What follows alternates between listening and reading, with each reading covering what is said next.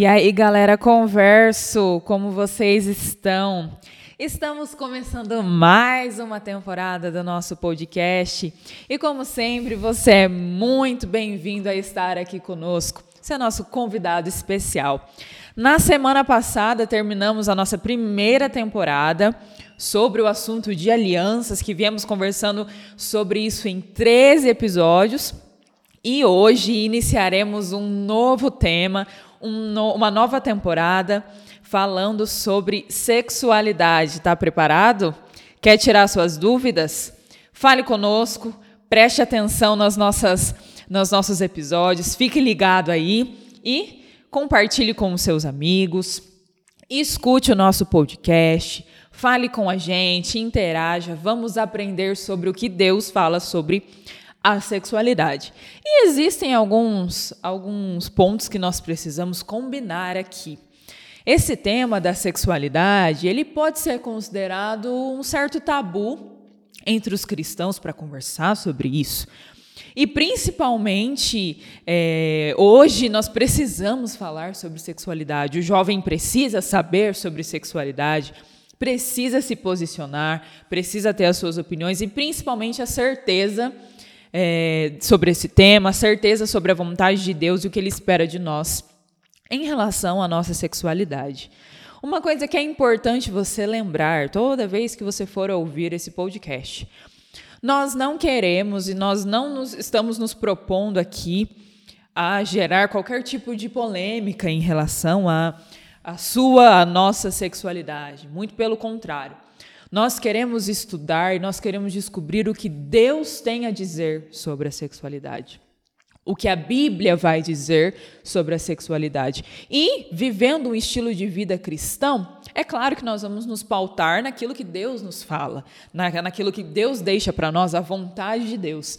Então, fique ligado, Deixe os seus preconceitos de lado, abra o seu coraçãozinho e vamos estudar juntos. É muito importante que nós estudemos sobre esse tema.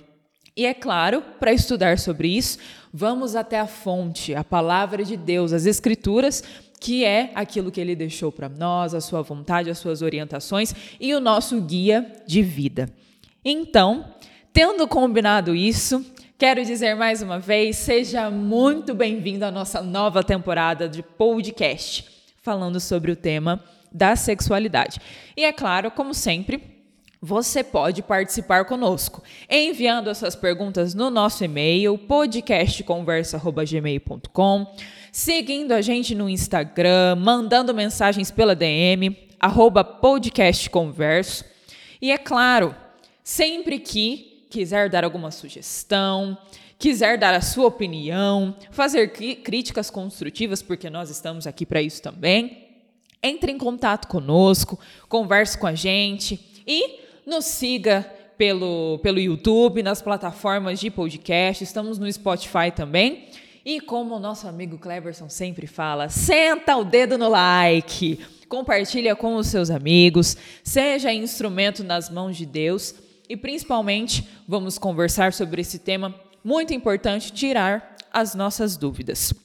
Você pode adquirir esse guia de estudos, esse aqui vou até mostrar para a câmera, ó, pessoal falando sobre a sexualidade, você pode adquirir ele pelo site da CPB, Casa Publicadora Brasileira, e aqui em Londrina, você também pode adquirir ali na Novo Tempo Store, fica na JK, bem em frente à Igreja Central. Certo, pessoal? Então se prepare, compre a sua lição, esteja preparado para estudar sobre isso. Abra a sua Bíblia agora que nós vamos falar com Deus, vamos ouvir a sua voz e entender e aprender sobre o que ele espera de nós em relação à sexualidade. E hoje nós temos um convidado que já é conhecido de vocês, já esteve conosco aqui, um convidado muito especial, escolhido a dedo, e a, e a nossa produção sabe disso. Nós temos aqui o pastor Hamilton. Pastor Hamilton, seja muito bem-vindo aqui conosco, se apresente. Muito obrigado, Carol. Prazer muito grande estar com vocês aqui, com o pessoal que está acompanhando o podcast. Eu sou o pastor Hamilton, pastor do Colégio Adventista de Londrina, e é uma alegria poder participar novamente com vocês. Obrigada por ter aceito o convite, pastor. Vai ser um desafio a gente falar sobre é, esse tema da sexualidade agora nessa, nessa temporada, mas Sim. a gente entende e sabe que é muito necessário falar sobre isso, até porque a sexualidade faz parte do plano de Deus para o ser humano. Exatamente. Então a gente precisa entender a vontade dele, precisa saber o que a gente precisa fazer também nesse contexto. A né? sexualidade é um assunto inegável, né? E tão inegável que ele está dentro da Bíblia. Então uhum. nós temos que saber o que Deus pensa sobre esse assunto. Uhum. E o que ele espera de nós. E o que ele né? espera de nós. Muito bem, pessoal. Vocês já ouviram falar ou já ouviram essa, essa palavra? A palavra script. Normalmente ela é utilizada para é, para significar um tipo de, de instrução escrita, como por exemplo em teatros, novelas, filmes, todos eles seguem um script. E a nossa vida também pode seguir alguns tipos de scripts, alguns scripts diferentes em cada âmbito da nossa vida. E esses scripts, eles podem ser teológicos, políticos, ideológicos, até no âmbito da sexualidade também. E a gente pode é, é, ter influências da mídia, dos nossos amigos, da nossa família, da nossa própria cultura, sobre esses scripts que vão ditar a nossa vida, né? que vão orientar a nossa vida. E esses, esses é, scripts em nossa vida vão, é, vão é, mais ou menos que orientar aquilo que a gente diz, aquilo que a gente pensa, aquilo que a gente faz, aquilo que a gente sente. Então, quando nós escrevemos o script da nossa vida, estamos decidindo a forma como queremos viver. Né? Pastor Hamilton, falando sobre é, como a Bíblia apresenta uma, um estilo de vida e sobre como nós podemos escrever o script da nossa vida. É possível estar alinhado com a Bíblia? É possível escrever a história da nossa vida de acordo com a vontade de Deus? É possível. Não é algo que nós façamos sempre, porque é uma questão de escolha humana, Deus nos deu o livre-arbítrio para isso. E eu poderia pensar um, um, outro tema aqui que talvez seja tão desafiador quanto sexualidade, que é o dinheiro. Como que eu lido com dinheiro? Como que Deus gostaria que eu lidasse com dinheiro? Eu tenho até a liberdade de não fazer o que Deus diz, mas obviamente haverá consequências. Como que Deus tem o seu script da sexualidade? É, então, se eu não segui-lo, e eu tenho até essa liberdade para fazê-lo, eu também vou colher vou colher consequências. Uhum.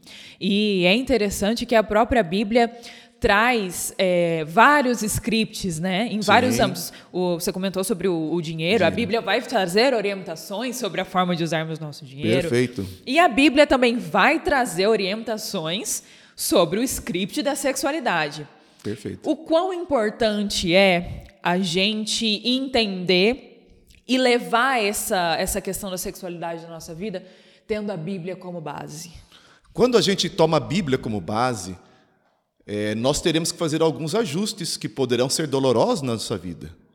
Por exemplo, usando novamente o tema do dinheiro, se eu pesquisar na Bíblia o que Deus me orienta com relação ao dinheiro, e aquilo que eu faço ou o que eu gostaria de fazer, vai ser doloroso algumas vezes, e eu me adaptar a essa situação. A mesma coisa com relação à sexualidade. Eu vou, de uma, de uma forma muito sincera, me sentar e descobrir o que Deus pede ou o que Deus orienta sobre sexualidade. Quando eu comparar isso com alguns procedimentos meus, também vai ser doloroso fazer mudanças.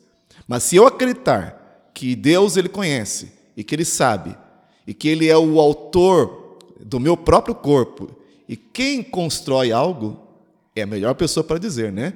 Se eu puder comprar um carro, eu vou querer saber o que o fabricante daquele carro diz. Eu me lembro uma vez eu morava lá na em Foz do Iguaçu, na fronteira, e naquela época a, gasolina na Argentina era um real mais barata do que no Brasil. E a gente ia para a Argentina. E, a, e eu conheci pessoas que iam lá com carro álcool e colocavam gasolina. Obviamente não ia ter o, o, o final feliz que eles esperariam. Né? Então é, eu confio nesse Deus? Confio. Ele está me pedindo coisas que vão ser difíceis, eu vou ter que fazer ajuste na minha vida, mas eu confio nele. E aí eu vou esperar as consequências. E elas serão muito positivas se nós tivermos essa, essa coragem. Muito bem. Pensando é, no contexto histórico de tudo aquilo que nós entendemos ou aquilo que é influenciável em relação à sexualidade, nós temos historicamente, lá no passado, é, é, como Platão é, pensava sobre essa questão, né? os filósofos pensavam sobre essa questão da, da sexualidade. E o próprio Platão é, escreveu sobre o dualismo, né? Uhum. sobre corpo e espírito. O que é do corpo é ruim, é mal, o que é do espírito é bom, é o que a gente deve buscar. Né? Então, isso lá na Grécia já começou a ser pensado no início da história é, da, da filosofia, do pensamento humano, do senso crítico. Né? E para os gregos já é o contrário, né? A sexualidade, o corpo, o espírito, a gente deve deixar o corpo de lado, é, buscar mais o espírito e como a sexualidade influencia negativamente na nossa espiritualidade, né? E aí os gregos vão vão adotar é, é a questão do celibato como uma, é, uma forma de não viver na promiscuidade, né? como se sexualidade e promiscuidade sempre andassem juntas, né? Uma coisa leva a outra, consequentemente a sexualidade vai levar à promiscuidade, como se fosse impossível é, nós vivermos no âmbito da sexualidade, sermos seres sexuais e, e, e isso levará à promiscuidade, né? É impossível separar uma coisa da outra. E aí os gregos adotam então essa questão do celibato. Uma pergunta é, em relação ao celibato, pastor Hamilton. A Bíblia fala sobre celibato, a Bíblia é, vai orientar em relação a esse assunto e, principalmente, temos exemplos bíblicos de, de celibatos e dessa escolha é, em relação ao celibato? É, antes de falar de celibato, voltando um pouquinho na questão do dualismo, que vai chegar nesse uhum. assunto. É, existem dois assuntos que é, têm uma profunda influência na teologia católica e, consequentemente, na nossa cultura, porque é uma, é uma cultura católica nossa. Uhum. Duas ideias. A primeira ideia é a ideia da imortalidade da alma. E a segunda é a ideia dualista, que nós vimos aí, você uhum. bem colocou. É, quando você vai à teologia católica, você pensa, mas não é bíblico isso. Não existe na Bíblia a ideia de imortalidade da alma ou de dualismo. Uhum. Onde a, a, teologia católica se inspirou? Nas ideias de Platão. Uhum. Né? Platão a ideia de Platão entrou na teologia católica e acabou também influenciando as igrejas protestantes. Você vê igrejas protestantes, por exemplo, que mantêm ainda a crença na imortalidade da alma. E também porque, e talvez não, é, e talvez melhor dizendo, também a crença nessa dualidade. A ideia de que o sexo ele é mal porque ele é físico. Uhum. E então fica aí, se o sexo é mal, qual que é o padrão ou qual que vai ser o, o meu o meu alvo? É me afastar dele. Uhum né, e me tornar um, um, um celibatário. Uhum. Quando nós vamos às histórias bíblicas, quando nós vamos às revelações bíblicas, nós vemos eventualmente alguns personagens que foram celibatários. E eu acho que a, a, o exemplo mais conhecido é o exemplo do apóstolo Paulo. Né? Não se sabe exatamente se Paulo era solteiro ou se ele era viúvo ou separado, alguma coisa assim. Possivelmente não era solteiro, porque ele havia sido membro do Sinédrio e não era comum membros do Sinédrio não serem casados. Uhum. Alguns imaginam que Paulo tenha se tornado é, solteiro após a sua conversão, ou é, separado, ou viúvo uhum. após a sua conversão. Talvez a sua família o tenha renegado. Quando Paulo vê o chamado de Deus para que ele fosse um missionário aos gentios, e ele agora ele vai ter que viajar pelo Império Romano. E não era viajar como hoje, né, com avião, com carro era viajar no lombo de burro, de, no lombo de camelo, a pé. a pé, passar por mares, passar por naufrágios. Ele toma a decisão de seguir o celibato. Ele toma a decisão de seguir o celibato. Era um caso específico, não foi seguido pelos outros apóstolos e não tornou-se um padrão.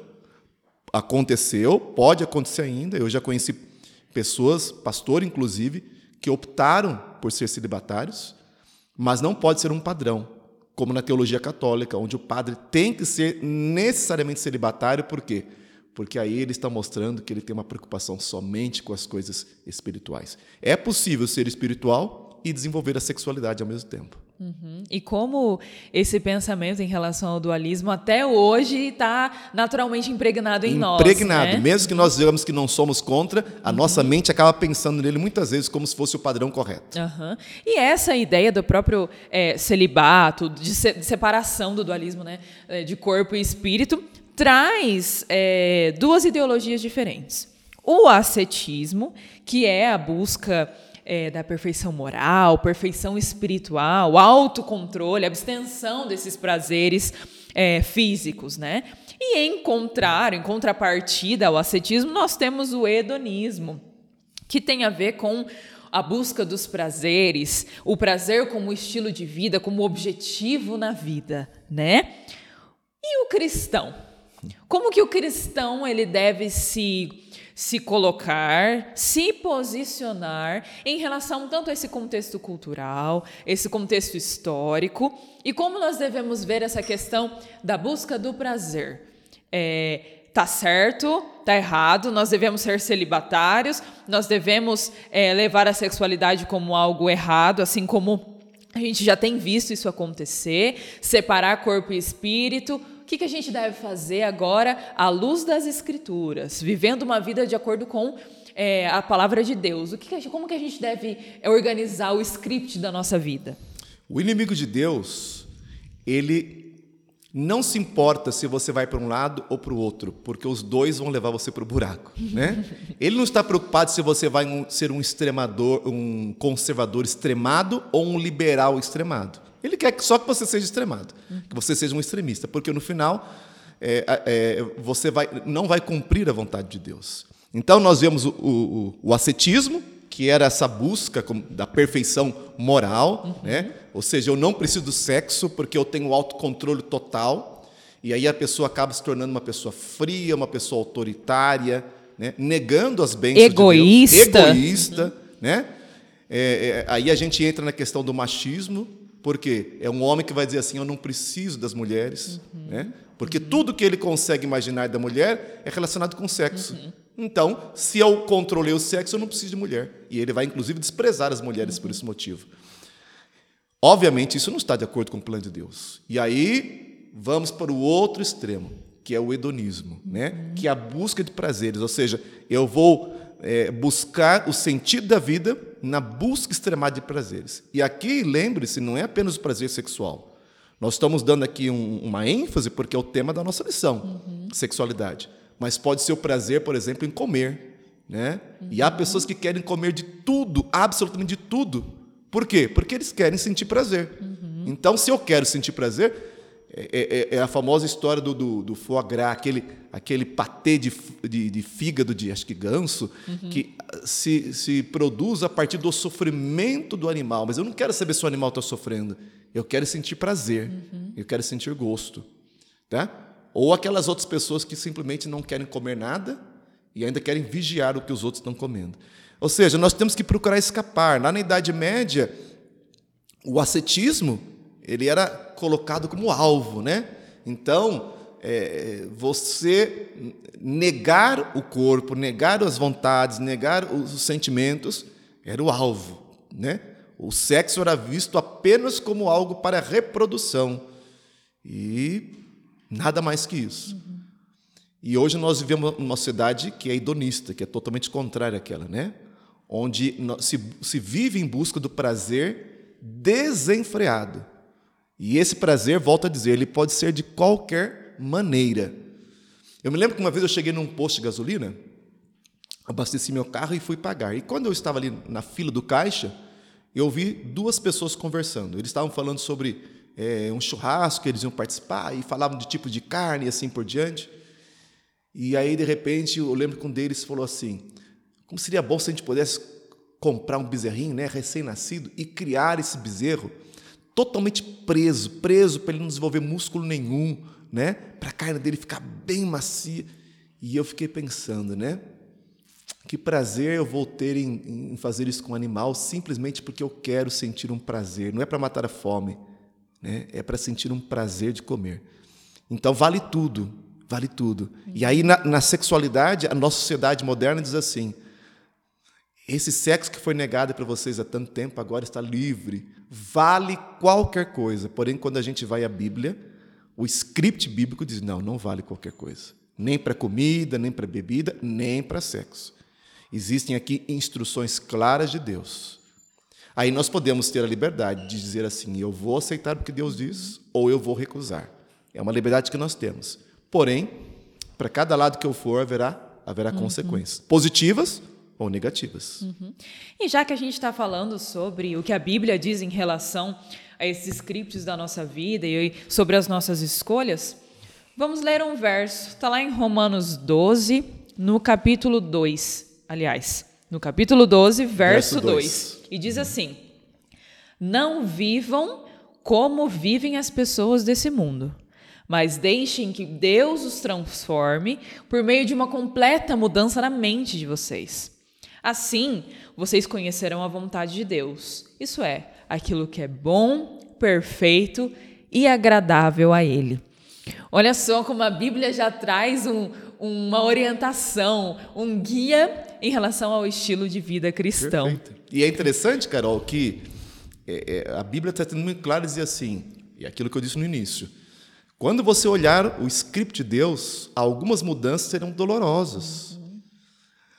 O apóstolo Paulo, ao escrever, ele sabia disso. Alguns se tornam cristãos e eles trazem um comportamento sexual que é muito diferente. E não é fácil deixar isso para trás.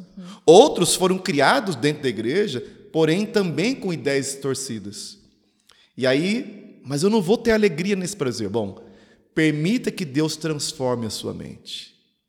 Porque somente assim você vai descobrir qual é a boa, perfeita e agradável vontade de Deus. E pensando então é, em relação a essa vida que nós vivemos hoje, as, as influências que nós temos em relação à própria sexualidade, sobre a alimentação, sobre o nosso dinheiro, sobre aquilo que a gente ouve, aquilo que a gente faz, aquilo que a gente pensa, as nossas escolhas, né? A gente então pode é, elencar algumas coisas que nós somos contra e algumas coisas que nós somos a favor, né? E em relação à nossa cultura, existe algumas, ah, algumas, eh, alguns posicionamentos que o cristão deve ter em relação a ser contra essa cultura, né? A sermos contraculturais. E nós temos é, é, a própria, alguns movimentos contraculturais que aconteceram é, historicamente, né? Nós temos, por exemplo, os punks, os hips, que na década de 90 é, pregavam e até é, certo ponto é, orientavam a viver uma vida contra a cultura que se vivia naquela época, né? Então, eles adotaram alguns, algum estilo de vida, ah, algumas formas de pensar, algumas formas de se vestir, de se portar, é, contra tudo aquilo que era considerado como aceito, como certo, é, antigamente, né? E o cristão? A gente vê que esses movimentos contraculturais alteraram alguns, alguns certos pontos da nossa cultura. Eles foram é, necessários em, em certos âmbitos, trouxeram aí seus pontos positivos, mas também trouxeram seus pontos negativos, como tudo na vida, né? E, e, é, nem sempre negar toda essa cultura é, que a gente vive, essa cultura até tradicionalista, a gente pode considerar assim, sem pensar, sem raciocinar muito bem, é certo, né? Não, não é certo a gente ser contra tudo, não é certo a gente ser favorável a tudo também, né? Como que a gente pode dosar isso é, de uma forma a não ser extremista, assim como a gente já falou sobre os, os extremos, né? O extremamente tradicional e o extremamente liberal, e pensar também em relação ao que Deus espera de nós, a vivermos um estilo de vida cristão, sermos contra a cultura e nos posicionar de alguma forma. Como que isso pode ser, é, como que a gente pode levar todas essas questões é, é, com jogo de cintura, né? sabendo aonde se posicionar, onde não se posicionar. Como que a gente pode ser contracultural e ao mesmo tempo ser cristão? É, é aquilo que eu falei, né? O conservadorismo ele vai gerar uma resposta.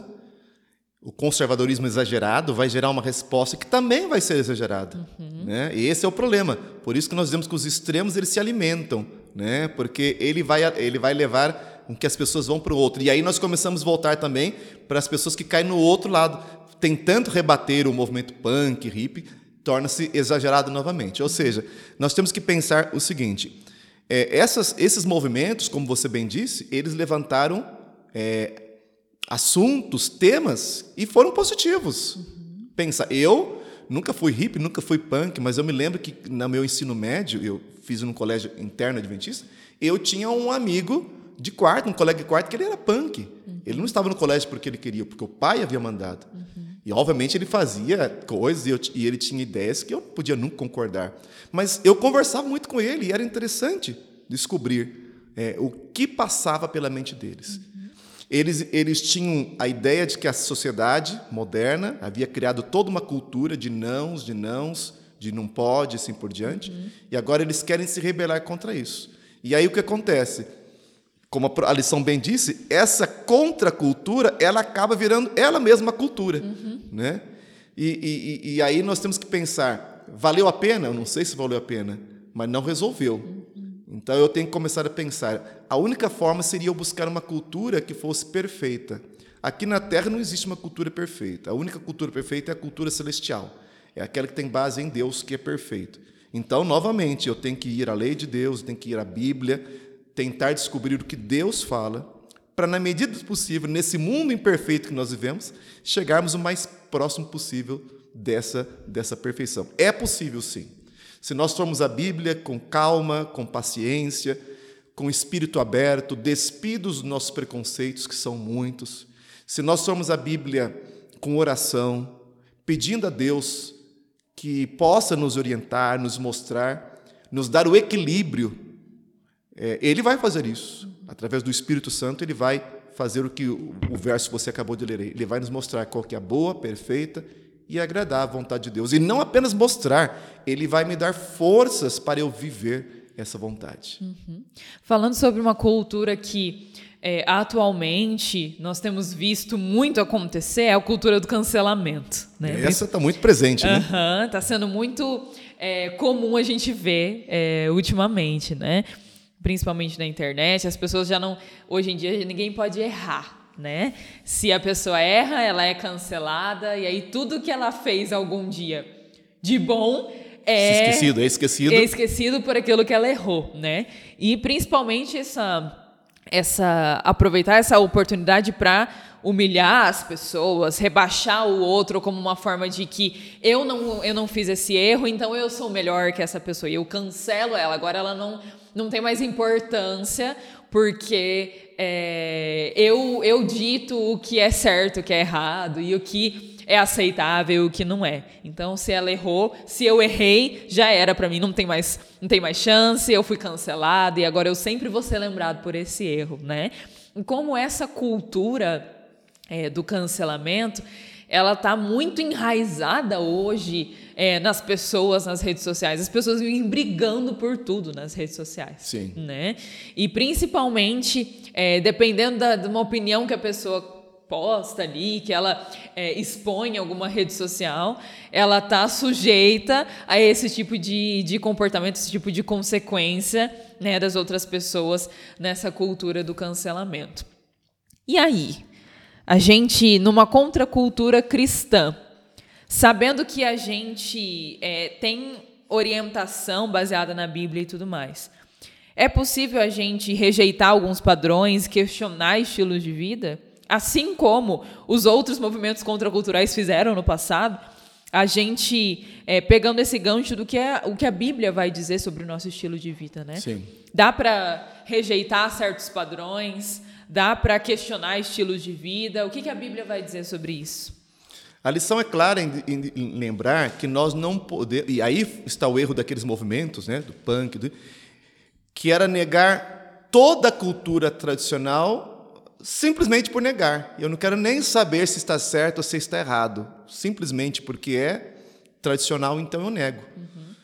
Eu que trabalho na área educacional, eu vejo isso, por exemplo. Hoje fala-se muito contra a pedagogia tradicional. E a pedagogia tradicional tinha realmente muitos erros. Uhum. Mas nós simplesmente, entre aspas, cancelamos a, a, a, a pedagogia tradicional uhum. sem pensar naquilo que eventualmente ela tinha de bom.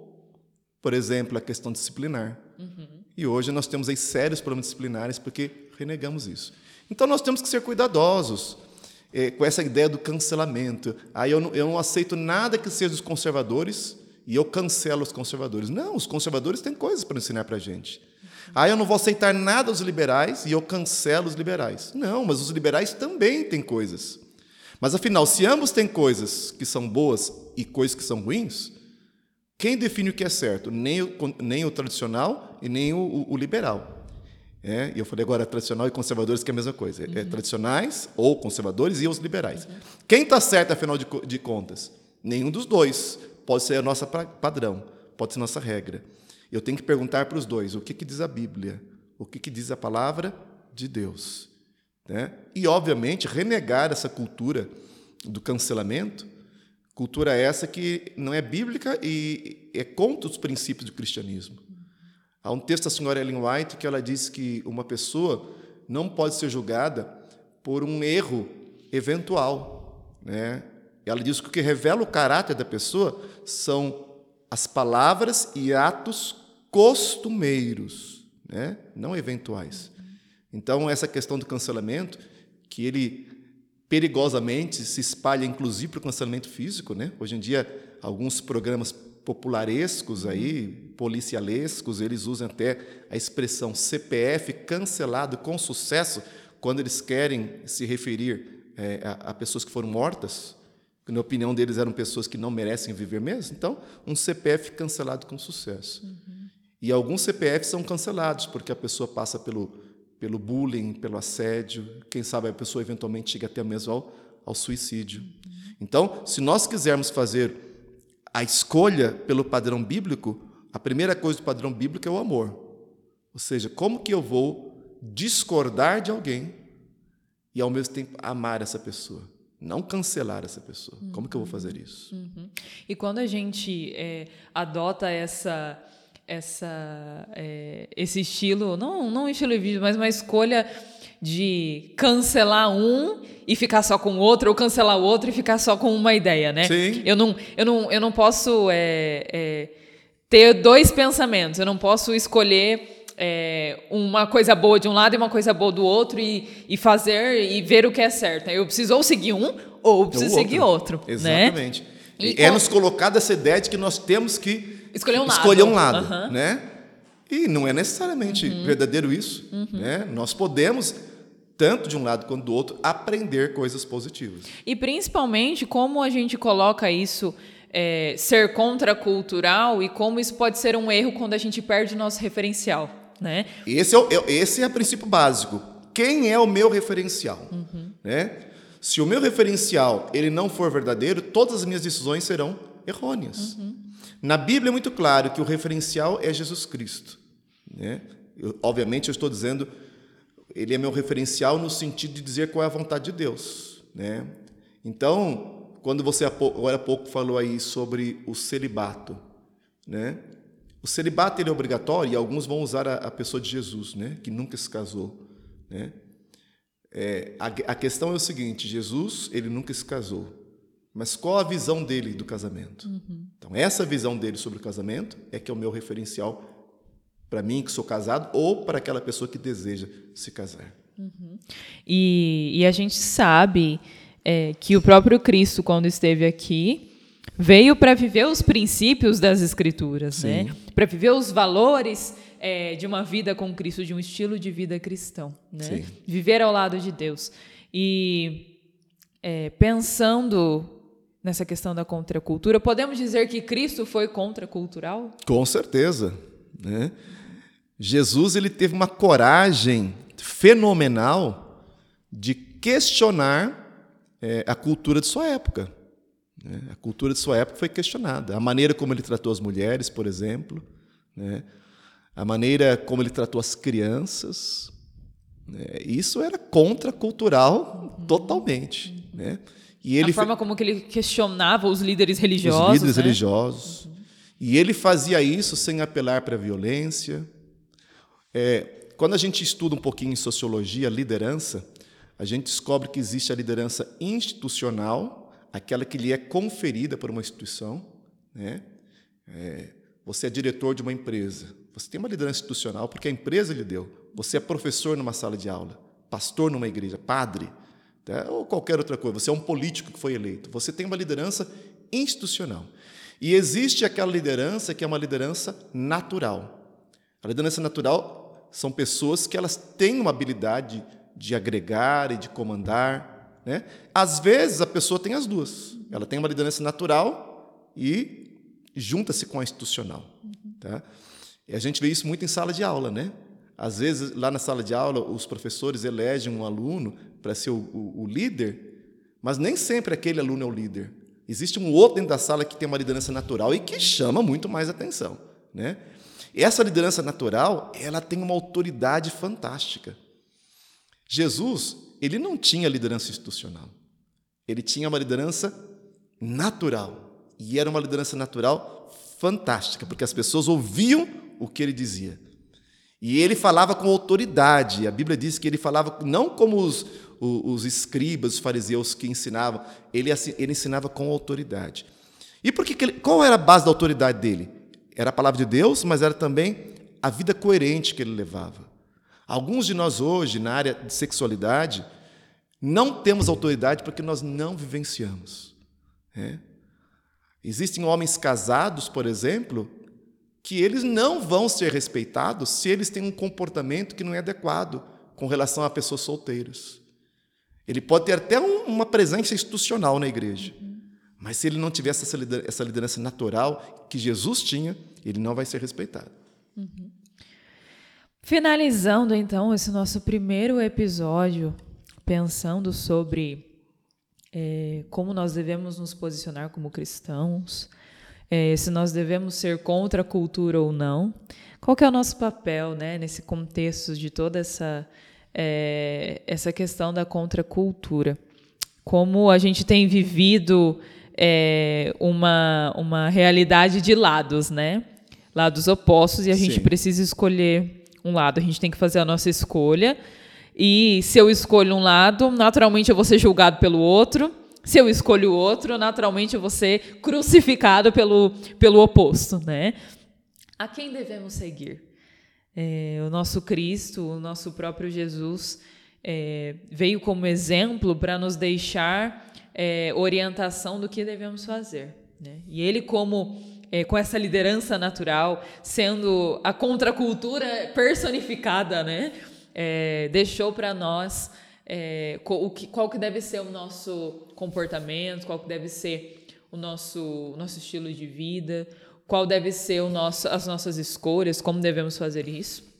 E principalmente deixou a Bíblia para nos orientar da melhor forma possível e entender também o que Deus espera de nós, né? Uhum. Qual é a vontade dele para nós. Pastor, quer encerrar com alguma mensagem aí para os nossos queridos jovens? Existe uma frase que é muito verdadeira. É aquela frase que diz assim: O errado é errado, mesmo que todos estejam fazendo. O certo é certo, mesmo que ninguém esteja fazendo. São conceitos absolutos. Agora, só temos que lembrar quem define o que é certo e o que é errado. Qual é o meu referencial? Qual é o meu referencial? Se eu sou um cristão, eu tenho que entender que a Bíblia, a palavra de Deus, é o meu referencial. Existem coisas na Bíblia que são muito claras, muito claras mesmo. E existem áreas da Bíblia que não existe uma clareza uhum. tão grande. Uhum. O que nós devemos fazer? Naquelas áreas que são muito claras, que são indiscutíveis, nós temos que levar o nosso pensamento cativo em relação a Cristo. É um dos, um dos é, é, textos do apóstolo Paulo. Levar o, o, o pensamento cativo a Cristo. Vou dar um exemplo simples. A Bíblia me proíbe, quando digo a mim, é o ser humano, ter mais de uma esposa. Isso é claro, isso é indiscutível. E uma mulher ter mais de um marido. Se eu quiser ter mais de uma esposa, seja é, é, é, de qualquer forma, é, tendo caso fora do casamento, então eu tenho que ser corajoso e dizer assim: eu não quero seguir o padrão bíblico, porque o padrão bíblico me diz que eu tenho que ter apenas uma esposa. Ah, mas eu estou acostumado a ter vários casos aqui, mas aqui diz que só pode ter uma. O que, que você pode fazer? Você pode pedir a Deus que Ele mude o seu pensamento, como diz Romanos capítulo 12, e que Ele te, te mostre isso. Ele mostrou isso para Salomão. Salomão teve mil esposas, uhum. e no livro de Cantares ele encontrou prazer com uma só, que era o plano de Deus. Uhum. E se eu fizer isso, Deus vai, me, vai me, me dirigir. E naquelas partes que não são tão claras na Bíblia, então, nesse momento, sim, eu teria a liberdade de tomar a decisão seguindo a minha, seguindo a minha consciência. E aí eu não vou ser juiz de ninguém, né? Eu não vou ser juiz de ninguém. No entanto, eu tenho que ter certeza que a Bíblia é o meu referencial, como palavra, como palavra de Deus. É isso aí, pessoal. Chegamos ao fim do nosso primeiro episódio abordando esse tema da sexualidade e principalmente pensando e é, tendo como base a Bíblia, a palavra de Deus e o que Ele quer para nós, qual é o plano dele para nós. Pastor Hamilton, muito obrigada por estar conosco. Foi um prazer, uma alegria muito grande estar com vocês. Esse tema promete muito nesse trimestre, né? E ainda vamos vamos ter outros episódios juntos. Aguardem, aguardem aí novos capítulos dessa temporada.